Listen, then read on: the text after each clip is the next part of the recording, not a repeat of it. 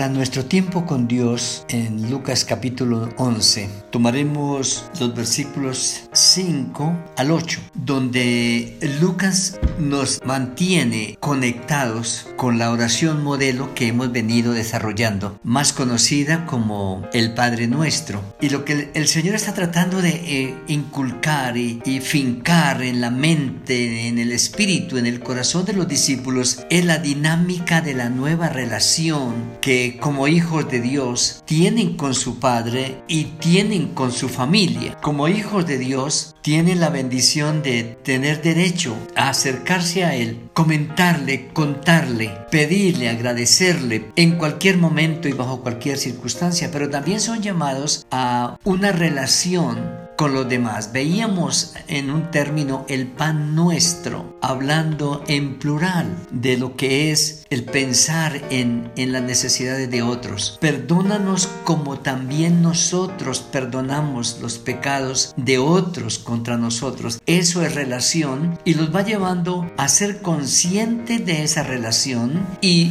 por el solo hecho de mantenerse en relación con los demás, se corre el riesgo de poder chocar de haber momentos de desavenencia, de haber circunstancias en que no tienen que estar de acuerdo en todas las cosas, pero deben acostumbrarse a eso, manejar eso y resolver eso. Por eso en el versículo 5 hasta el 8 les está hablando de el amigo con el amigo para el amigo. Es un juego de palabras bonito que aparece y que Lucas menciona al decir a quién de vosotros, quién de vosotros que tiene un amigo va a él a medianoche hay alguien que tiene un amigo y ese amigo pues es para él su amigo. Pero él aparte de ese amigo tiene otro amigo. Y la relación va creciendo y se va desarrollando en un amigo que tiene todos los recursos. En un amigo que tiene lo que él necesita. Encontramos otro amigo en necesidad. Otro amigo en necesidad que sabe dónde suplir la necesidad. Y un tercer amigo que llega para pedirle su amigo hospedaje, que comparta con él su techo y también por algún tiempo su alimento. Pero nos encontramos que el amigo que sabe dónde encontrar los recursos, en este momento no tiene muchos, porque al llegar su amigo con necesidad y necesita ayuda, necesita posada y necesita alimento, pero él no lo tiene en el momento, sabe dónde está y va a él en cualquier momento, no hay problema, a la medianoche. Y es lo que el Señor está diciendo, tengan claridad de eso. Ustedes han entablado una relación con Dios, una relación que debe ser 24/7, una relación que debe ser por los 365 o 366 días del año. O como dice el salmista, mientras me dure la vida, aquí debe conservarse y mantenerse en esa relación con la seguridad de confianza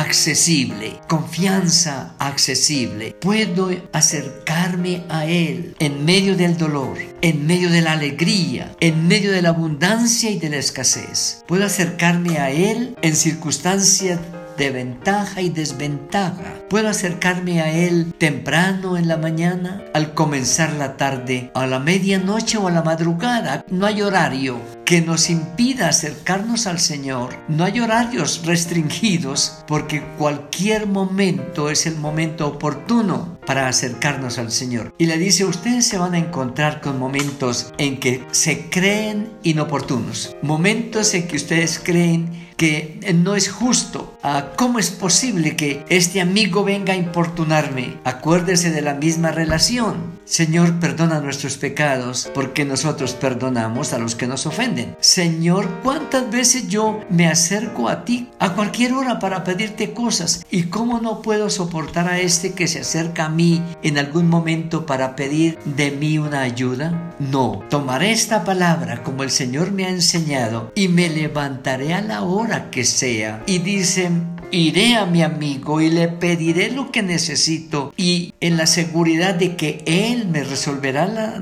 necesidad y yo podré recibir y bendecir a mi amigo y mi amigo recibirá no solamente la bendición, sino el impacto en su vida de cómo mi amigo a la medianoche fue donde un amigo a tocar la puerta en la seguridad de que le iba a abrir y a pesar de que estaba durmiendo con las puertas cerradas, que tenía los niños en la, en la cama con él, que le parecía como inoportuno, no, él se levantó porque no hay momento inoportuno para nosotros cuando nos acercamos a Dios con sinceridad y Él saca su tiempo para atendernos, para bendecirnos y para transferir, transferir a otros la bendición. Dice, se levantará y le dará todo lo que necesita. Cuando nosotros vamos entendiendo nuestra relación con Dios como hijos de Dios, cuando entendemos la dignidad de la familia en la que estamos, a la que pertenecemos, cuando abrazamos ese sentido de pertenencia a la familia, fácilmente vamos descubriendo otras virtudes, otras bendiciones, como el acercarnos al Señor en cualquier momento y en cualquier circunstancia, en la certeza de que está interesado en atendernos,